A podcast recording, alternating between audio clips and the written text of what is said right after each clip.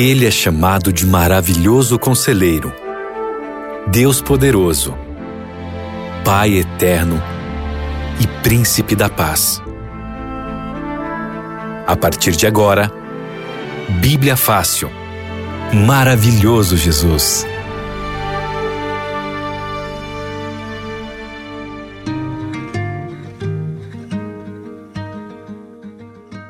Olá, seja bem-vindo. Estamos começando aqui na Rádio Novo Tempo mais um programa Bíblia Fácil.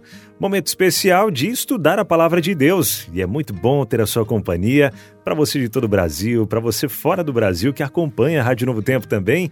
Que bom ter a sua companhia. Eu sou Abinal Júnior e junto comigo ele que estará compartilhando com a gente essas mensagens, esses estudos da palavra de Deus, pastor Arilton Oliveira. Tudo bem, pastor? Tudo bem, Abinal. Olá, amigo ouvinte do Novo Tempo. Que satisfação cumprimentá-lo em mais uma segunda-feira. Todas as segundas temos um encontro marcado aqui na Rádio Novo Tempo às 11 horas para aprendermos mais do maravilhoso Jesus. Esse é o título do estudo que agora estamos usando no Bíblia Fácil, tanto aqui na rádio quanto na TV, na internet. Maravilhoso Jesus. Por isso quero convidar você a também fazer esse curso online. Sabe por quê? O curso, quando você opta por fazer ele online, você vai ter acesso a vídeos que nós gravamos sobre essas temáticas lá em Israel. Isso mesmo. Nós fomos a Israel e gravamos vários estudos lá em cenários locados em Israel, em locais onde Jesus passou, e você vai conhecer mais da história do Cristo. Como é que eu faço, pastor, para fazer esse curso online? É simples.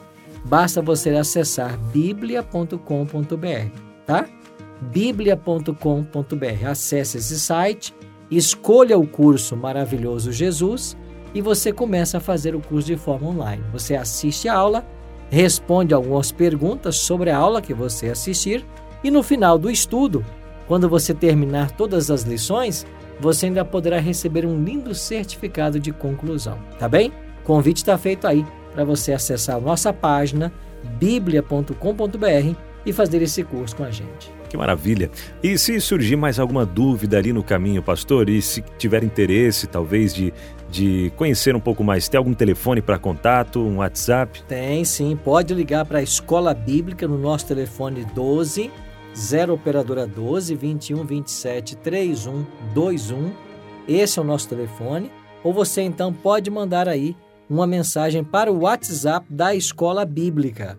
Deixa eu ver aqui se está aqui o WhatsApp para a gente, né? É o 1298244 4449, é isso, pastor? Isso mesmo, tá Maravilha. certo. É isso aí. Pode mandar para a gente também. Tá certo. Bom, e nessa série que nós começamos já há algumas semanas falando sobre maravilhoso Jesus, né? Tão bom quando a gente fala sobre Jesus, a gente podendo estudar um pouco mais sobre a vinda de Jesus aqui a essa terra, todo o ministério dele. É tão maravilhoso isso, né? E hoje a gente vai falar um pouquinho sobre é, o nascimento de Jesus, né? Vamos entender um pouquinho melhor sobre essa questão da primeira vinda do Messias aqui a essa terra, o nascimento de Jesus. E você que está acompanhando a gente em casa, talvez no trabalho, pode interagir com a gente também, tá bom? Pode mandar aí a sua pergunta, é, participar com a gente também, comentando algum assunto. O WhatsApp é o 12 98151 0081 12 98151 0081. E já para a gente entrar no assunto de hoje, pastor, a gente sabe que é, foi profetizado que o Messias ele nasceria de uma virgem, lá em Isaías 7, né, fala sobre isso, lá no verso 14 é, que ele viria também na cidade de Belém. É, e esse nascimento ele seria obra do Espírito Santo e também chamado de encarnação de Cristo, não é mesmo? Agora, pastor, quando o Messias deveria se manifestar em nosso mundo e por que seria necessário que Jesus nascesse aqui nessa terra, vindo na forma de um bebê? Por que disso tudo acontecer? Bom, vamos começar pela segunda pergunta, né? Por que, que Jesus viria ou teve que vir a essa terra? Se nós voltarmos para o primeiro livro da Bíblia, Gênesis, você encontra ali a genealogia, o Gênesis da origem da humanidade. E tudo começou lá com o primeiro casal, criados por Deus, Adão e Eva. Adão e Eva foram criados para viver eternamente. Infelizmente, Eles comeram do fruto proibido, desobedeceram a Deus, e o resultado dessa desobediência, como Deus havia previsto, seria a morte. Mas Abinal, Deus tanto amou essa criação dele, que Deus já havia decidido nos concílios eternos, antes que o homem pecasse, que se ele pecasse, Deus teria um plano para salvá-lo. Ou seja, o Deus Filho viria a esse mundo para pagar o preço do nosso pecado. Isso chamamos de substituição. É por isso que o sacrifício de Cristo ele é vicário. Por quê? Porque ele morre no lugar de outro. Então Deus estabeleceu um plano, né? Caso o homem pecasse, o filho viria. O homem pecou e então Cristo viria para pagar o preço do nosso pecado. Essa promessa foi feita já a Adão e Eva, lá em Gênesis 3,15, quando Deus diz assim que colocaria inimizade entre o descendente da mulher e a serpente. Um dia a serpente feriria o calcanhar do descendente da mulher, mas um dia o descendente da mulher esmagaria a cabeça da serpente. Então não está profetizado apenas a vinda do Messias, mas também já foi profetizada a destruição de Satanás quando Jesus viesse. Agora, quando é que ele cumpriu essa promessa? Aí Paulo em Gálatas 4:4 diz que vindo a plenitude do tempo, Deus enviou seu filho, nascido de mulher. Então foi na plenitude do tempo. O que significa essa expressão? Foi no momento que Deus havia marcado. Pelas, pelo estudo das genealogias bíblicas, nós concluímos que Jesus veio aproximadamente 4 mil anos depois do pecado de Adão. Então, passaram-se cerca de 4 mil anos e Cristo veio. Quando vamos para Mateus capítulo 1, no verso 23, posso ler desde o 22, né? Uhum. O evangelista Mateus diz assim: Tudo isto aconteceu para que se cumprisse o que foi dito por parte do Senhor pelo profeta que diz: Eis que a virgem conceberá e dará à luz a um filho, e chamá-lo-ão pelo nome de Emanuel, que traduzido é Deus conosco. Então Mateus está citando a profecia de Isaías de que a virgem conceberia e daria à luz a um filho. E em Cristo essa promessa ela se cumpre. Então Jesus ele veio no tempo aprazado por Deus e veio para morrer a morte que o homem merecia. E através da vida sem pecado que ele levou, hoje nós podemos ter salvação e vida eterna. Maravilha. Agora, a Juliana, de Florianópolis, ela compartilhou com a gente aqui uma dúvida que surgiu na cabeça dela aí. Porque lá em Mateus, capítulo 1, verso 16, é, ela vem mencionando aqui, né? É, na genealogia de Jesus está escrito que José, filho de Jacó, foi marido de Maria, da qual nasceu Jesus.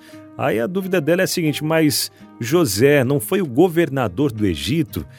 Aí surgiu essa José, filho de Jacó, né? Não era aquele governador do Egito? Como assim? Agora vem falando de, Jacó, de José, filho de Jacó também, pai de Jesus, né? No caso José. E agora? Como entender isso, pastor? Ela está querendo entender um pouquinho melhor. É interessante, né? Na Bíblia nós temos vários Josés, né? E por coincidência, uhum. o avô de Jesus também se chamava Jacó. Olha né? só.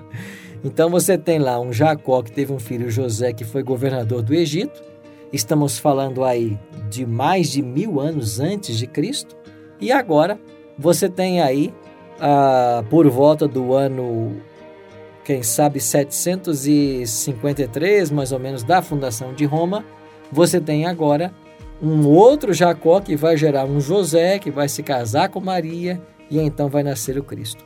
Mas a coincidência é apenas nos nomes, né? Estamos, eles estão separados por um período superior a mil anos. Maravilha. Agora falando sobre as circunstâncias ali, né, do nascimento de Jesus.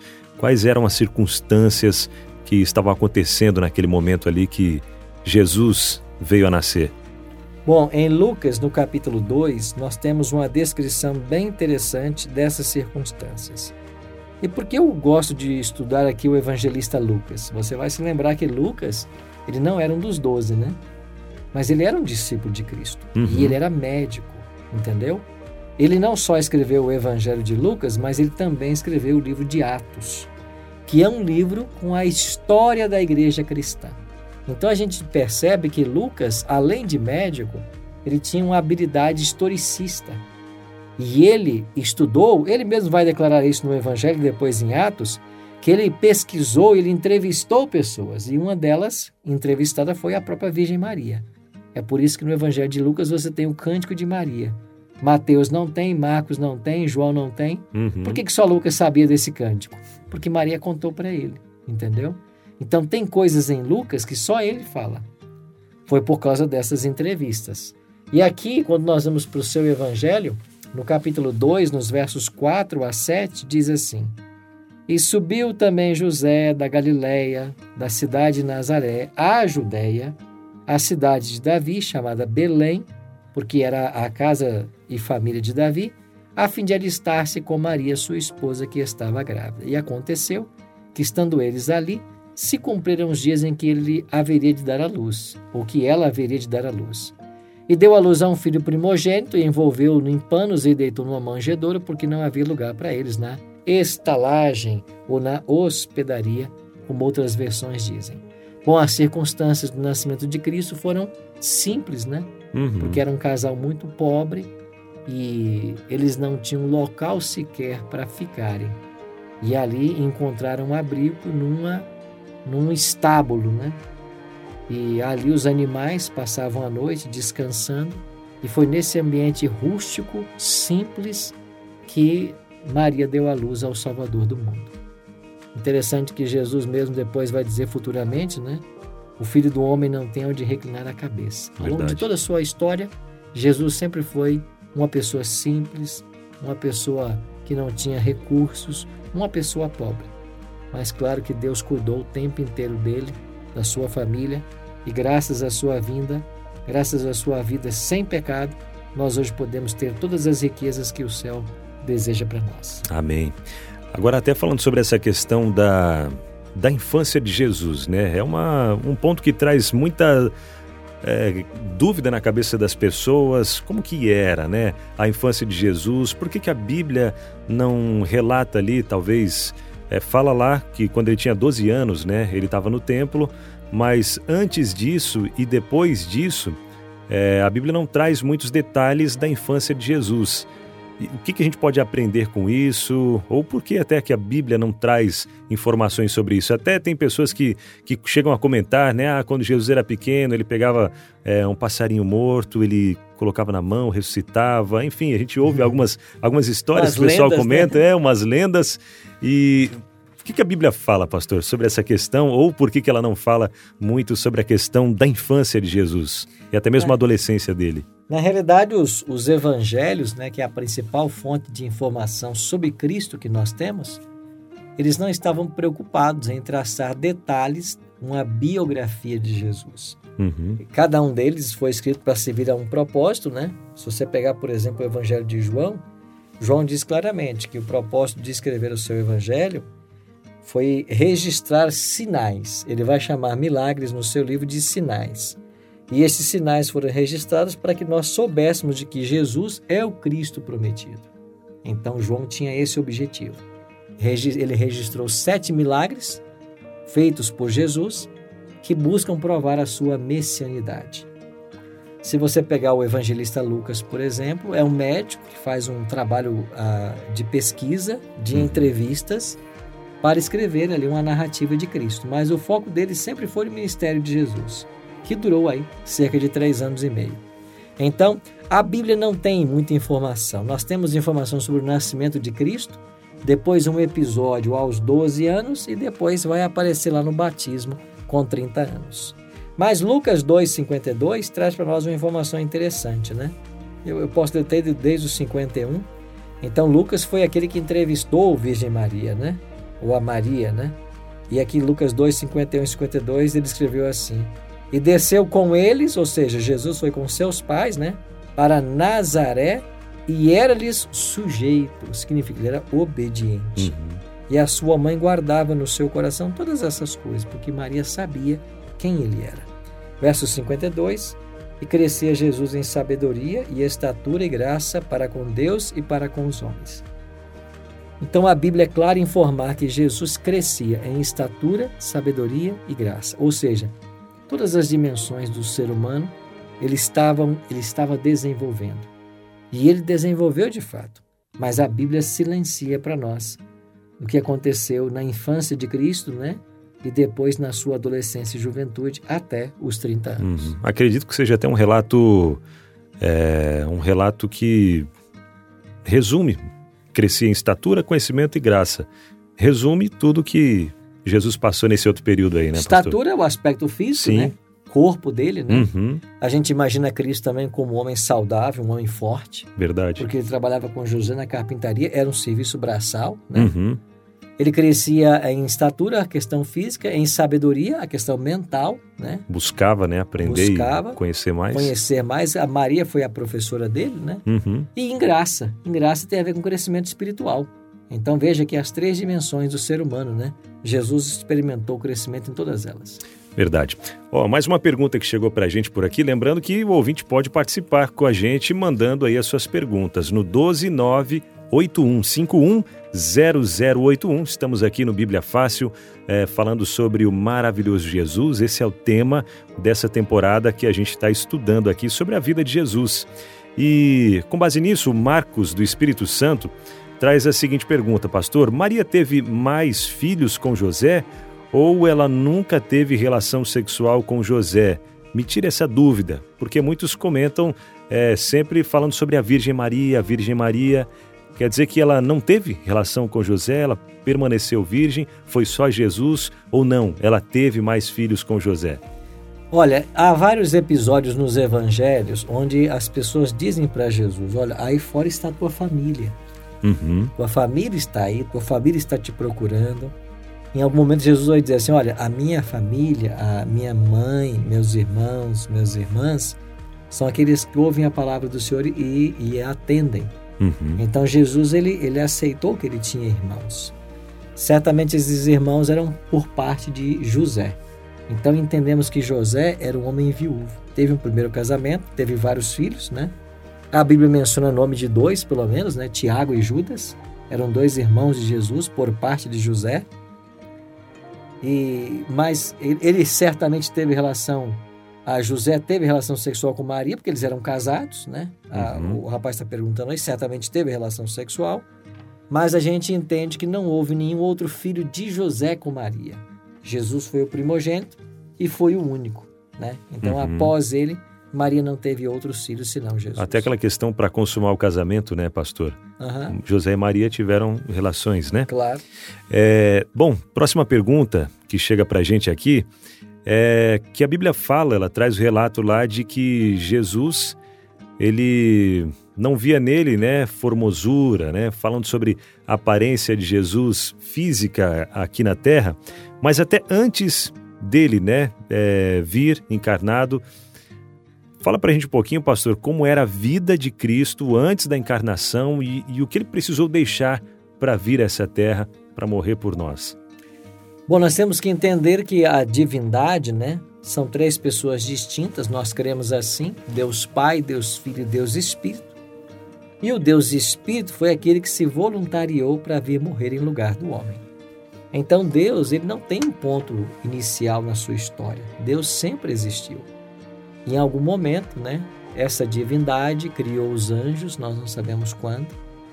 Criou outros seres, né, que a gente talvez não conheça, Uhum. e a gente conhece a história da humanidade, começando tudo com os nossos primeiros pais, Adão e Eva, há cerca de, de 6 mil anos atrás. Então, tudo começou aí, né? E depois entra o pecado e Cristo vem, mas quando Cristo se encarna, ele é eternamente Deus, né? Ele nunca deixou de ser Deus e sempre será Deus.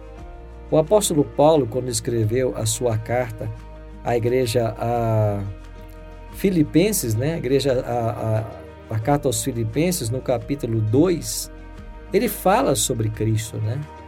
E aqui ele diz assim, Filipenses capítulo 2, a partir do versículo 6. Sendo em forma de Deus, não teve por usurpação o ser igual a Deus. Paulo está falando de Jesus e está dizendo que Cristo não considerou errado o declarar-se ser Deus, né? Porque ele era Deus. E aí diz, verso 7, Filipenses 2, 7, mas esvaziou-se a si mesmo, tomando a forma de servo, fazendo-se semelhante aos homens, e achado na forma de homem, humilhou-se a si mesmo, sendo obediente até a morte e morte de cruz. Então foi uma decisão de Cristo o se encarnar. Então ele é Deus, eterno, imortal, todo-poderoso, né? Onisciente, onipresente, mas em algum momento ele escolheu se encarnar. Ou seja, ele assumiu também a natureza humana. Então, das três pessoas da divindade, Pai, Filho e Espírito Santo, Cristo é o único que possui duas naturezas. Ele é ao mesmo tempo divino e humano. E isso tudo como parte do plano da salvação, porque Jesus, como Deus, ele pega as mãos de Deus. E como homem, ele pega a nossa mão. Uhum. Então é ele que nos liga ao Pai. É por isso que Atos 4, 11 e 12 diz que é, abaixo do céu não existe outro nome dado entre os homens pelo qual importa que nós sejamos salvos, a não ser o nome de Cristo. Uhum. Ele é a ponte que nos liga de volta ao Pai. O único intercessor, no caso, né? O único, né? Uhum. Paulo vai falar isso a Timóteo, né? 1 Timóteo capítulo 2, né? Só temos um único mediador, Jesus é o único mediador entre Deus e os homens. Então, até no caso Maria, ela sendo mãe de Jesus, ela não pode interceder por nós. Não pode. A função de Maria não é intercessora. Ninguém tem essa função a não uhum. ser Cristo. Até porque Maria morreu, né? Está uhum. morta. A Bíblia não traz nenhuma informação sobre a ressurreição de Maria. É claro que a igreja romana, né, criou toda uma tradição baseada na ressurreição de Maria e na ascensão dela para os céus, mas isso passa apenas não passa apenas de uma tradição. A Bíblia não fala nada disso. Maravilha. Mais uma pergunta que chegou para a gente, pastora Neuda Rodrigues, ela que é de Juazeiro do Norte, no Ceará. Pergunta dela é sobre no Novo Testamento Jesus ele é chamado de o Filho do Homem. Ela quer saber o que quer dizer isso, Jesus ser chamado Filho do Homem. É justamente sobre essa natureza humana que ele assumiu. Né? Uhum. Ele era filho de José, filho de Jacó. E se nós voltarmos os ancestrais de Cristo, nós vamos chegar lá em Davi. Né? Davi uhum. era um dos ancestrais, de, é, foi um ancestral de Cristo. Então a expressão filho do homem é uma alusão à natureza à humana de Cristo e o fato dele ter se encarnado. Esse é um mistério, né? Como que Deus se encarna, como que Deus nasce de uma virgem. A nossa mente é muito finita para entender essas coisas. Mas ao mesmo tempo, Abinal, que a gente não entende certas coisas, uhum. isso não pode ser motivo de, de descrença para nós. Porque a gente, na realidade, aceita muita coisa sem saber, né? sem poder explicar. Por exemplo, a gente entra dentro de um avião e faz uma viagem de 6, 8, 10 horas sem ficar preocupado, né? Uhum. Talvez você não saiba explicar todas as leis da aerodinâmica, da propulsão, que permitem um avião com toneladas ficar no ar voando. Eu não sei explicar como é que é esse processo, mas ainda assim eu entro e voo, né? Uhum. Então a gente aceita coisas sem entender, né? Então a encarnação é um mistério que a gente nunca vai conseguir compreender plenamente, mas a gente aceita pela fé, claro. Maravilha. Bom, já estamos chegando aqui ao finalzinho do nosso programa, mas é uma coisa é certa, a gente tem que ter gratidão a Jesus por tudo isso que ele fez por nós, por esse sacrifício, por deixar o céu se tornar homem, um ser humano aqui na terra e dar a vida por nós, né? Isso tem um papel muito importante na nossa salvação, né, pastor? Sem dúvida alguma, né? Nós temos que crer em Cristo como nosso único salvador pessoal. Se nós não fizermos assim, se não crermos nisso, qual será o nosso futuro? Impossível, né, Abinal? Verdade. Então é por isso que Jesus mesmo declarou, né? De que nós precisamos crer e ser batizados para obter a vida eterna. E uma das provas de um verdadeiro profeta deixadas por João é pregar que Jesus Cristo veio em carne. Uhum. Aquele que nega que Jesus se encarnou, que ele veio em carne, constitui-se um falso profeta.